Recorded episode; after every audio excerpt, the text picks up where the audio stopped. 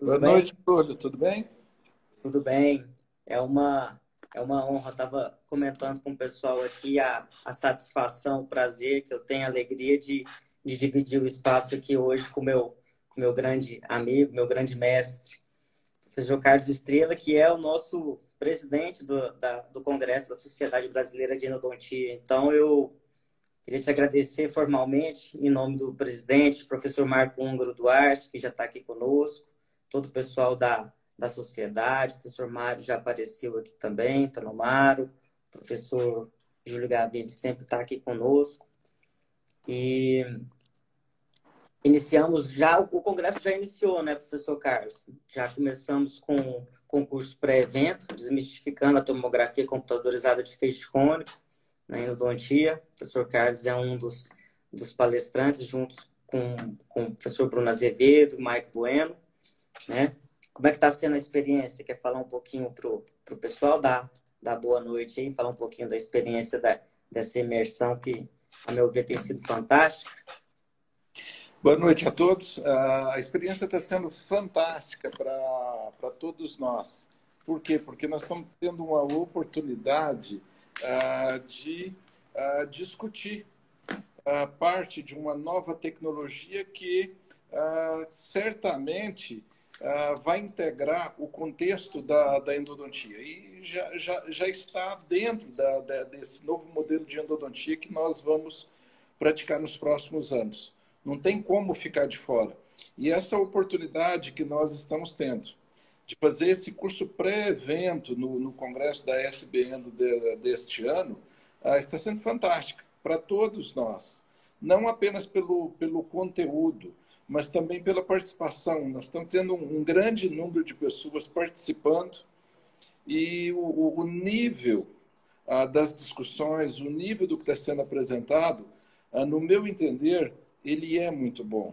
E ele está sendo assim cuidadosamente preparado para todos os especialistas, para todos os, os, participantes.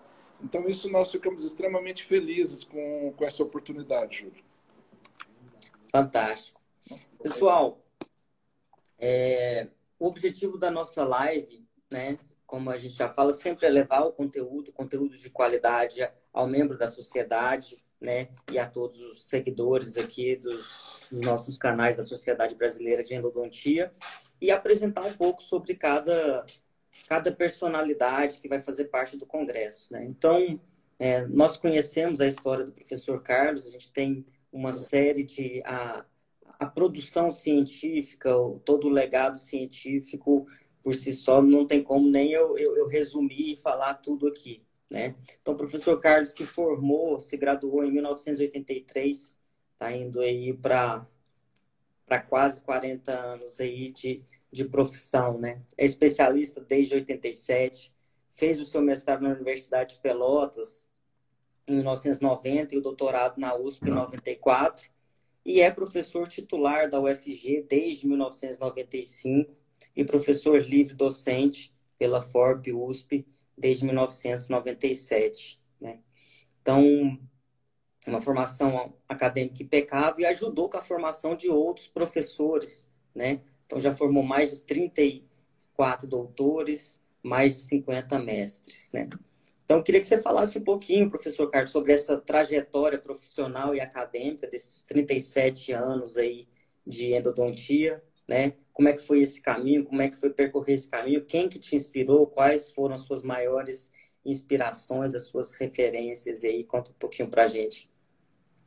É, é, muito bom poder é, reviver isso e poder chegar em um determinado momento e contar uma história ah, para mim, o ponto fundamental foi o número de amigos que eu fiz durante todos os lugares que eu passei. Em todos os lugares eu deixei plantado ali uma árvore. E essa árvore certamente tem dado bons frutos.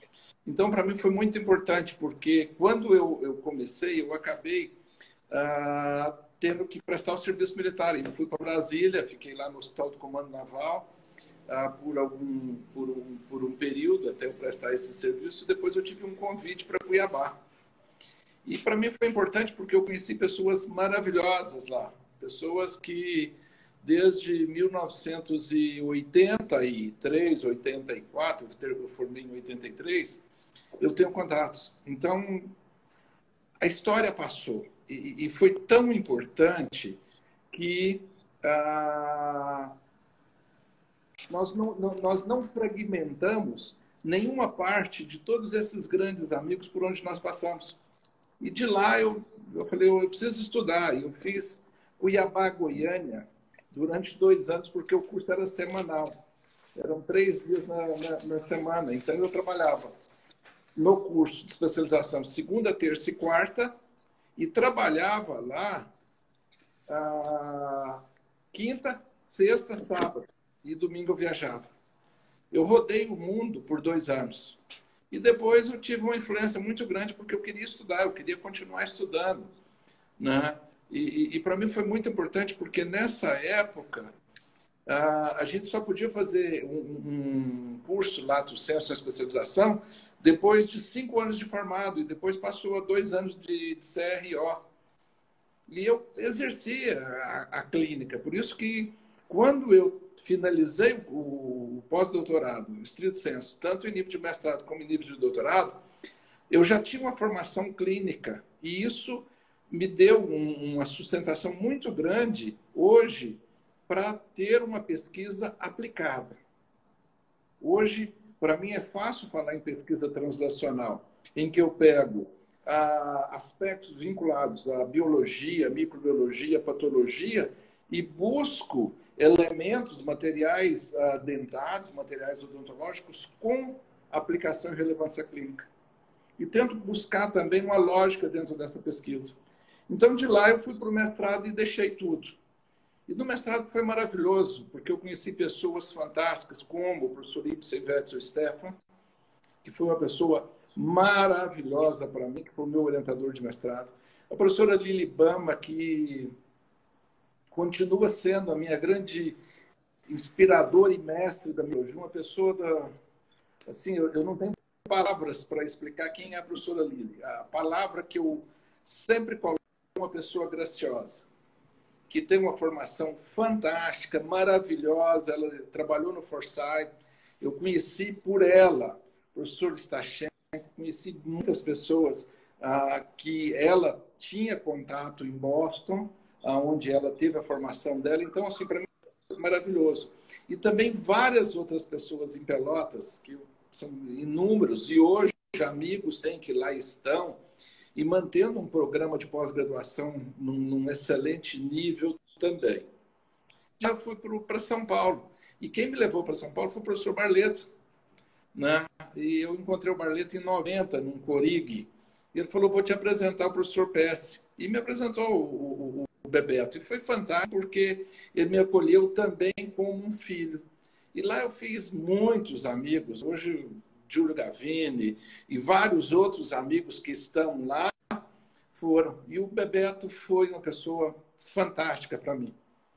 Ele ensinou muito em termos de endodontia, em termos de suporte. E por intermédio conhecendo o professor Hélio Pereira Lopes, que foi um, padrinho meu maravilhoso, o professor Pepra. E eu consegui também uma outra pessoa que, para mim, é. O professor Holland, para mim, foi assim, um, um, um, marco. Então, eu não tenho, tenho muitas pessoas que participaram da minha, da minha formação nesse primeiro momento. E depois eu voltei a trabalhar, teve o curso aqui na universidade em 93, eu fiquei com o professor visitante. Entrei em 94 definitivo, teve uma vaga para titular em 95, eu fiz. E, uh, eu tinha a, a, a, opção de fazer um pós-doc em 95 com o professor Tronsta, na época. Eu ia trabalhar com Inger Olsen. E aí, optando por fazer uma livre docência, uh, verão, e eu acabei fazendo. E para mim foi um momento muito importante, porque eu já era titular e mesmo assim eu queria continuar. E eu ingressei no, no pós-graduação, na realidade, a partir de um convite que eu tive do professor Bife, do professor é, Alfredo, Júlio e do professor Carlos na Universidade Federal de Uberlândia. E eu comecei lá e lá eles fizeram mestrado lá. E para mim foi um momento muito importante porque eu mantive contato com os colegas de lá e é um programa hoje ah, importante também, um programa ah, estável e foi fantástico. Ah, São Paulo, capital, a Uruca, eu tenho amigos maravilhosos lá, além do Marco. Bem antes dele, eu tinha, assim, muitas pessoas lá, das quais eu tenho profundo respeito, carinho. Então, assim, uh, falar desses amigos no Brasil, como é Minas Gerais, a Maria Ilma também, muitas pessoas da endodontia, do Rio Grande do Sul, tem um irmão lá, o Figueiredo, e vários outros dentro do, do próprio estado, Santa Catarina, Curitiba, Gilson, né, o Rio de Janeiro, muitas pessoas, São Paulo. Então, assim, para mim foi maravilhoso. Por quê? Porque grandes amigos em todo o Brasil. E por onde eu passei, eu tentei uh, aprender com eles. E isso, para mim, foi uma das coisas mais importantes. Hoje, tanto em nível aqui do, do meu estado, que eu tenho um carinho muito, muito grande, né? É, está hoje numa universidade uh, federal aqui e, e também uh, participar dessa relação que eu tenho hoje com a maioria das escolas no, no Brasil e portas abertas, porque eu tenho um carinho muito grande por todos. Então, eu tenho que agradecer a oportunidade que a endodontia uh, me deu tá? de conhecer esses amigos maravilhosos. E nós fizemos aqui em 1998 o Congresso da Virada do, do Milênio. E foi ah, da, da, da, da, virada do, do milênio mesmo. Né? 90, foi 99, perdão. E foi fantástico porque eu consegui trazer aqui 800 pessoas numa sala de que cabia 600 lugares. E eu consegui trazer, naquela época, há 12 anos atrás, eu trouxe 120 professores. E foi fantástico aqui o congresso. E hoje poder, aí, a partir do, do professor Marco Húngaro, é, ter esse, esse carinho do Marco, que é um querido irmão que eu tenho também, é, de poder presidir o Congresso da Sociedade Brasileira de Endodontia e trazer aqui para Goiás também é importante. E eu só aceitei, Júlio, porque eu tenho uma boa equipe. Eu tenho você, eu tenho o Daniel, eu tenho a Patrícia, eu tenho a Ana, eu tenho uma equipe também bem maior. Eu citei esses que estão próximos ali. Mas é uma equipe muito grande que vai contribuir para nós podermos fazer uma reflexão e discutir uma endodontia boa, uma endodontia bem estruturada. O momento é um momento um pouco complicado, mas eu sou extremamente otimista. Vai passar e nós vamos vencer esses desafios, eu não tenho dúvida. Com certeza. O número de manifestações aqui, enquanto você falava, foram imensos. Não tenho nem, nem como começar a citar, mas é a referência de professores como Carlos Soares falando da, da, da, importância da sua participação em Uberlândia, o professor Marco Ungro que relembrando o professor Ivaldo, a admiração e o carinho que ele tinha com você, né? E uma série de, de orientados aqui que, que expressaram aqui a, a alegria, a satisfação de poder ter, ter convivido com você. Foram muitas manifestações aqui, depois você vai ter oportunidade de ver e falar diretamente para cada uma dessas pessoas. Né? É, professor Carlos, no, no, seu currículo, né, no seu legado, como eu falo, você é, já passou de 35 então, Amigos, artigos queridos, publicados, mais de 35 artigos publicados em diversos, é, diversas revistas de impacto, mais de 170 capítulos de livros e 12 livros didáticos, então, assim, uma produção científica muito grande. No seu ponto de vista, é, quais foram as principais contribuições que a, que a, que a pesquisa, que, que esse produto científico trouxe para o endodontista? No seu ponto de vista, qual, qual, quais foram as maiores contribuições da sua pesquisa para o especialista, para a endodontia, para o, para o endodontista? Na, no, num primeiro momento, Júlio, uh, para a formação, eu, eu, eu, eu, vim de uma escola que não tinha tanta tradição em pesquisa. Eu coloquei na cabeça que eu queria estudar, que eu queria aprender, e eu precisava é, fazer algo diferente para eu poder ter um espaço. Né? E eu falei, olha, isso aqui vai ser a, a minha meta. A primeira coisa foi, foi determinar um, uma meta, foi determinar um rumo. Eu falei, falei, olha, o que fazer? E eu assisti em 82 um curso do professor Holland, aqui em Goiás, na, na ABO, que foi o segundo, foi, foi a primeira jornada, o primeiro congresso de odontologia da ABO Goiás, e eu assisti. E ele me deixou tão assim entusiasmado. Eu fui o segundo ano, segundo para o terceiro ano de, de, odontologia. Eu falei, um dia eu vou ser amigo desse homem aí, ó. Eu ainda cutuquei um amigo meu de lá, eu vou ser amigo dele. E ele falando de hidróxido de cálcio, de, disso. Da... Alguns anos se passaram, passaram 10 anos. Depois de 10 anos disso, um dia eu cheguei para ele e falei, professor, é, como é que é o mecanismo de ação do hidróxido de cálcio? Ele falou, estuda. E eu tinha a professora Lili Bama, que me formou muito bem na microbiologia. E aí eu, eu fui para o Instituto de Química em São Paulo e peguei um, consegui um amigo lá e eu comecei a fazer uma relação entre a, a química e a microbiologia e comecei a aplicar isso. E eu acabei montando um quebra-cabeça e eu apresentei para o professor Rolla. Em 95, o Pedro, o Eloy, todo o grupo lá, Luciano, não, Luciano ainda não estava, foi o Eloy o Pedro fez o encontro de Aracatuba e eu fui para lá apresentar. Quando o professor Pedro me ligou para eu ir para Aracatuba é, apresentar o mecanismo de hidróxido de cálcio, a primeira coisa que eu falei foi não e nunca. Eu não, não tenho coragem, porque como é que eu vou fazer?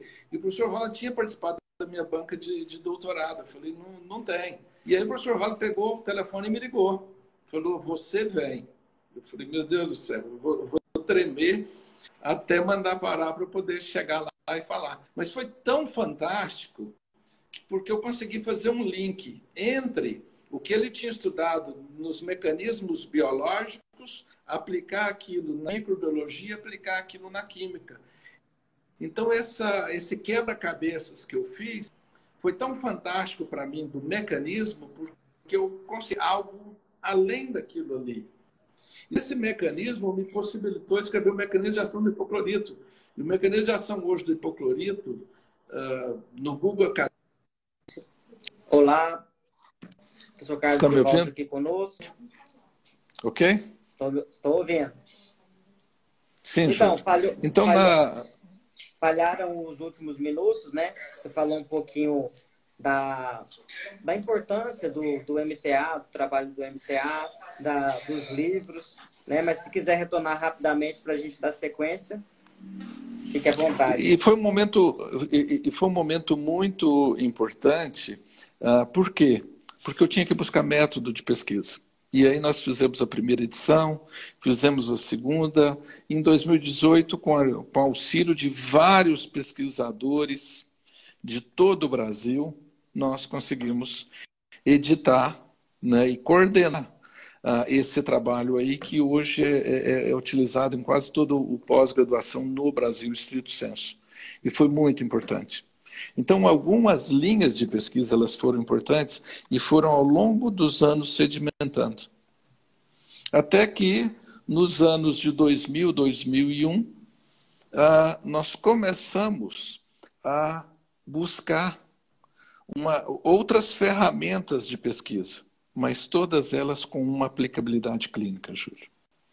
Então, esse caminhar até 2000 para nós, nessa década, foi importante. E de 2000 até hoje, até 2020, ah, nós podemos presenciar muitos avanços. Falar de futuro é como se eu estivesse buscando é, uma previsão. E prever nesse momento é um grande desafio. Mas a minha previsão ela é muito otimista. Por quê? Porque a endodontia ela não vai, desistir, não vai parar de existir, o mundo não vai acabar. Nós vamos continuar porque nós estamos no meio de um multiverso, como eu entendo. Então, o que, que nós vamos precisar para esse novo momento, para esse novo modelo de endodontia?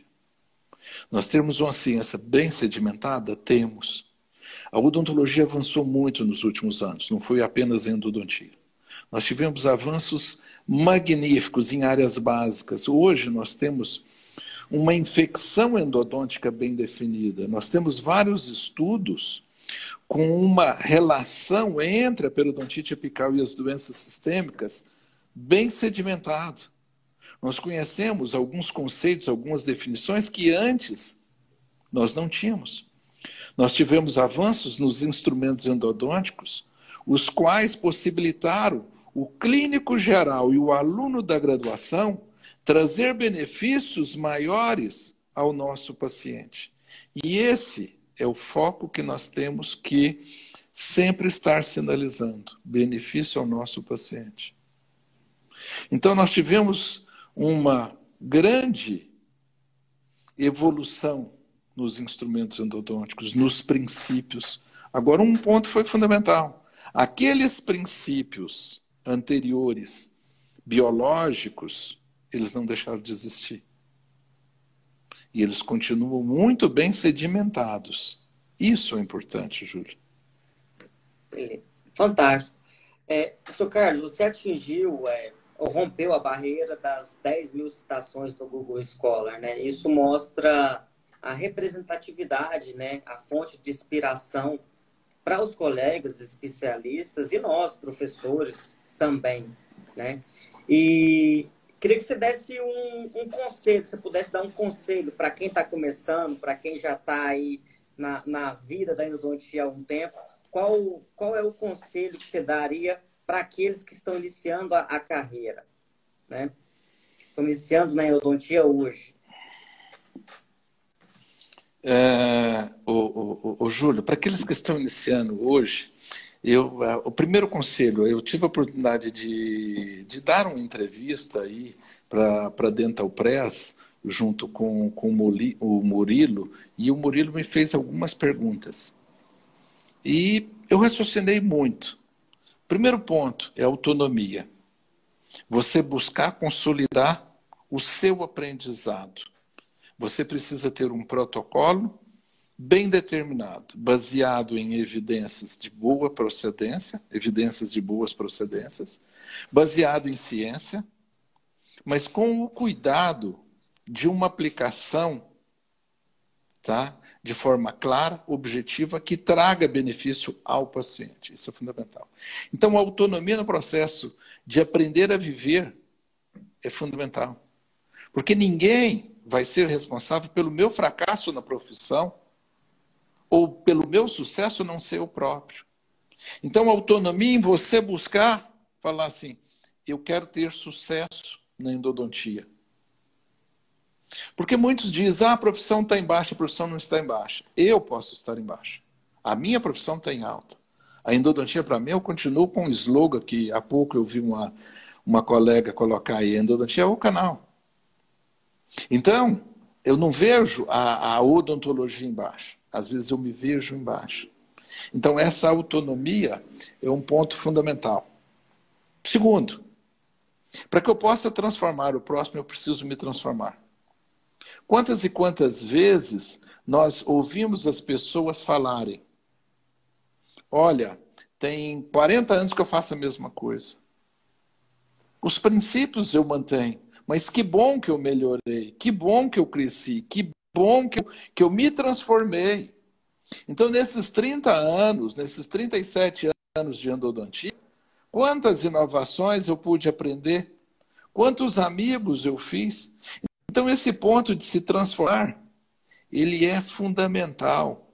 Por quê? Porque eu preciso entender que a minha mente deve estar bem aberta aos rumos de uma modernidade. Não uma modernidade líquida do Balma, não. Mas algo bem sedimentado. Algo que realmente traga benefícios. Um outro ponto fundamental é iniciativa. Eu não posso esperar quem quer que seja fazer por mim. Eu tenho que ir atrás. Então eu tenho que ter iniciativa. O meu aluno tem que ter iniciativa. O meu aluno da pós-graduação tem que ter iniciativa. Então essa iniciativa ela é fundamental, iniciativa é essencial, pois você nunca vai matar a fome de quem quer que seja almoçando por ele.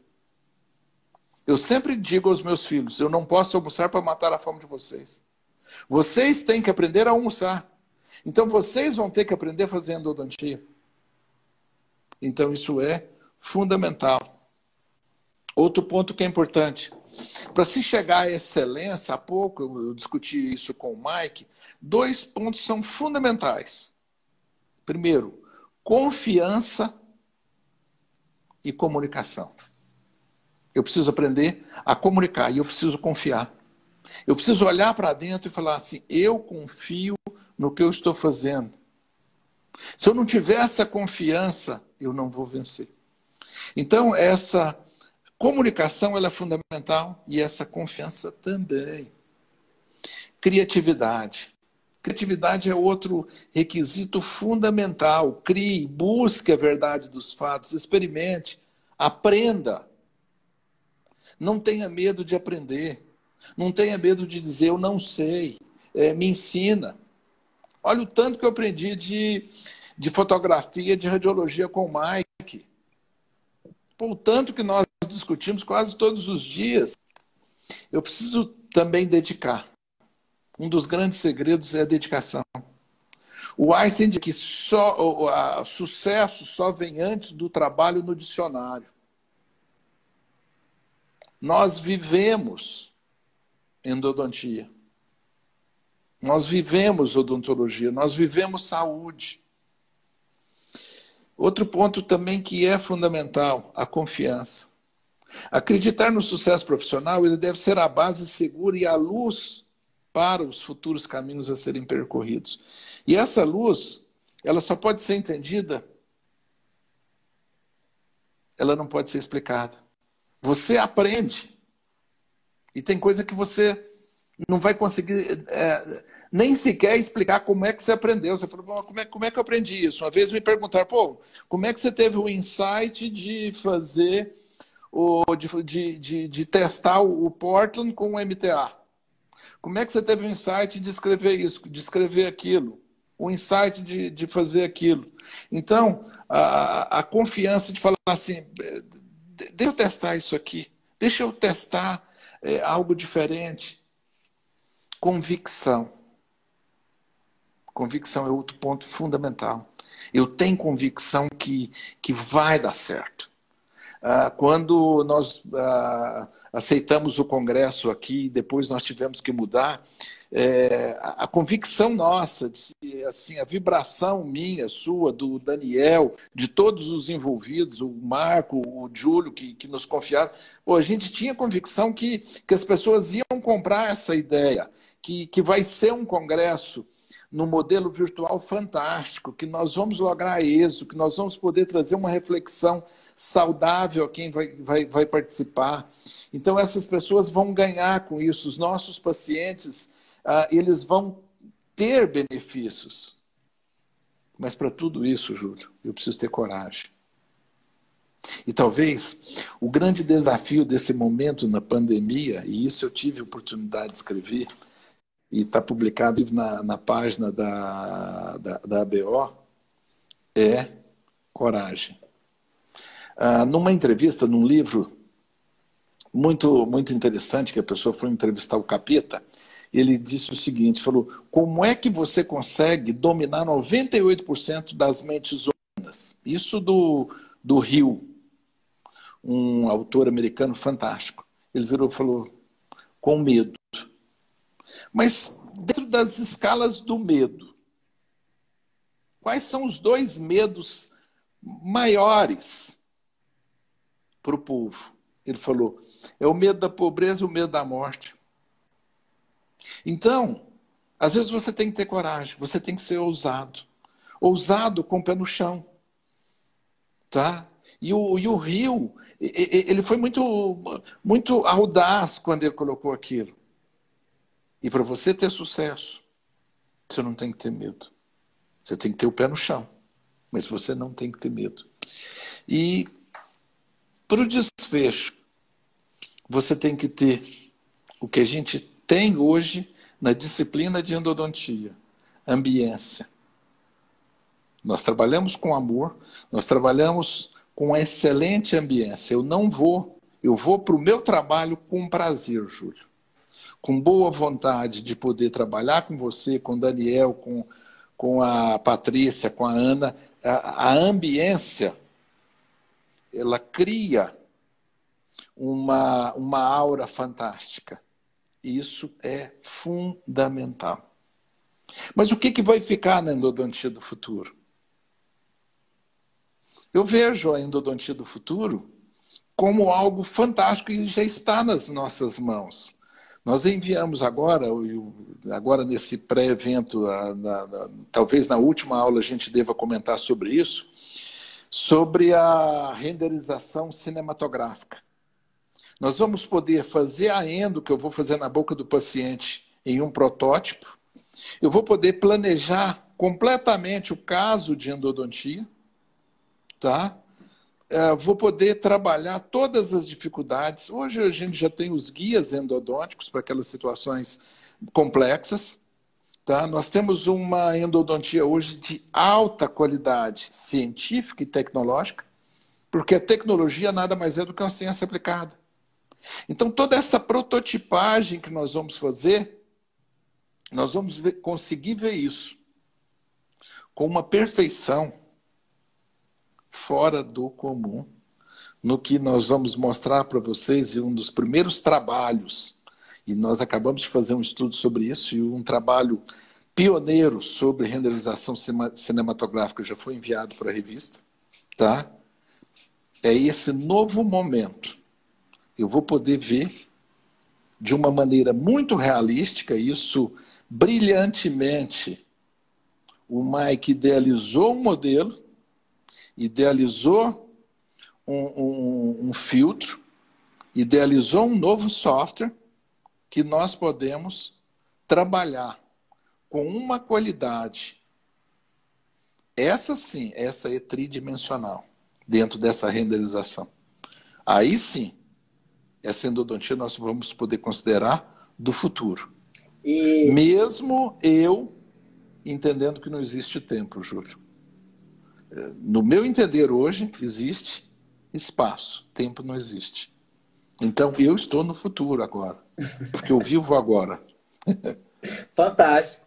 E a gente agradece, a gente só tem a agradecer de vocês é, dividirem esse conhecimento, todo esse, esse conteúdo né, que vocês estão é, idealizando e produzindo e, e, dividir isso com a Sociedade Brasileira de Endodontia nesse, nesse curso pré-evento. Né? Então, capacitando os endodontistas nessas novas ferramentas, nessa nova, nesse novo conceito de planejamento da endodontia, utilizando como ferramenta a tomografia. Né? Então, agradecemos mais uma vez toda essa disponibilidade em compartilhar conhecimento. Né? É, ressalto mais uma vez a, a quantidade de, de mensagens carinhosas aqui que todos estão enviando. Né? porque é realmente assim fantástico. São lições para a vida e é por momentos como esse, por falas como essa, que a gente fala da inspiração que o professor Carlos Estrelas representa para a gente. Né? Professor Carlos, é, entrando um pouco mais na questão do, da produção do conhecimento, né? Se a gente pegar um aluno hoje, ou a pessoa que vai entrar no universo da odontia hoje, e eu falar que você imaginar que um aluno seu tenha que ler pelo menos a sua obra, é um volume de, de, de obra, de artigos, de livros muito grande. Então, o conhecimento científico ele é gerado muito de uma forma muito acelerada hoje e a gente tem contato é, com um volume de informação muito grande. E a gente tem sempre discutiu da importância de ter a base científica para a aplicação das nossas ações na clínica. Então, eu queria que você desse um, um, um conselho para o endodontista, para o clínico, como fazer para acompanhar essa evolução é, quais as estratégias para conseguir, de fato, aplicar na clínica, a, a, a, aplicar uma clínica, dar para o seu paciente é, procedimentos com embasamento científico? Júlio, é, é, é uma pergunta que não é tão fácil de ser uh, respondida. A, a reflexão que eu trago é o seguinte: eu tenho que ter primeiro um treinamento. E eu tenho que ter um horário de aprimoramento para esse especialista com frequência. Então, uh, um dos hábitos que eu tenho é de leitura. Eu gosto de ler. Então, se eu não tiver hábito de leitura, eu não teria hábito de redação. E uma coisa vai puxando a outra. Então, eu, eu preciso buscar boas obras. Eu preciso buscar referenciais. E hoje, uh, de repente, a gente percebe é, uma distração na busca de referenciais. Quem é o nosso grande referencial hoje dentro da ciência? Quem é o nosso grande referencial hoje dentro uh, de alguns aspectos que nós estamos vivendo? Então, às vezes, a gente não tem um referencial. O nosso referencial antes, olha, a Bíblia era o Ingo, era o Coin, era uh, o professor Grossman. Aqui no Brasil nós tínhamos o professor Paiva, o professor Holland, o professor Mário, é, o professor Alceu, é, nós tínhamos o professor Antônio Rotier. Então nós tínhamos referenciais em vários locais do Brasil, e eu teria muitas pessoas para citar, professor Peco, vários no Brasil todo. Mas nós precisamos de referencial. Um, um referencial de verdade. Um referencial que realmente a gente pudesse falar: esse aí eu acredito nele, no que ele está me dizendo. Não é que nós não temos, nós temos. É que dentro da modernidade líquida, muitos de nós deixamos de enxergar. Então, nós precisamos voltar a esses super-heróis. Porque eu sempre trabalhava com o meu super-herói. Eu tinha o Batman, eu tinha o Capitão América, tinha né, um punhado, Mulher Maravilha, vários super-heróis que eram referenciais. E hoje? Quem são os nossos referenciais na endodontia? para esse aluno de especialização dentro de uma modernidade líquida. E olha que eu, eu fui estudar a obra do Bauman para eu poder entender modernidade líquida. Porque hoje se, se tem um conhecimento muito fácil, mas será que ele tem uma base boa? Será que ele vai me levar a um bom nível de benefício ao meu paciente? O que, que implica numa boa tomada de decisão? Então eu vejo, uma, me fizeram uma pergunta, falou, olha, é, qual que é o fundamento do seu trabalho? O impacto do, desse trabalho que eu fiz aqui foi tomada de decisão clínica. Eu vou ter uma melhor previsibilidade do meu tratamento se eu fizer dessa maneira. Então eu passo a ter um outro compromisso. Então, hoje, o meu compromisso científico, primeiro, é o respeito à minha pessoa. Então, quando eu olho para dentro de mim e falo, eu preciso me respeitar, eu vou tomar muito mais cuidado com aquilo que eu escrevo, com aquilo que eu falo, com aquilo que eu faço. Então, eu sempre tento colocar isso a vários uh, alunos nossos. Busca um bom referencial.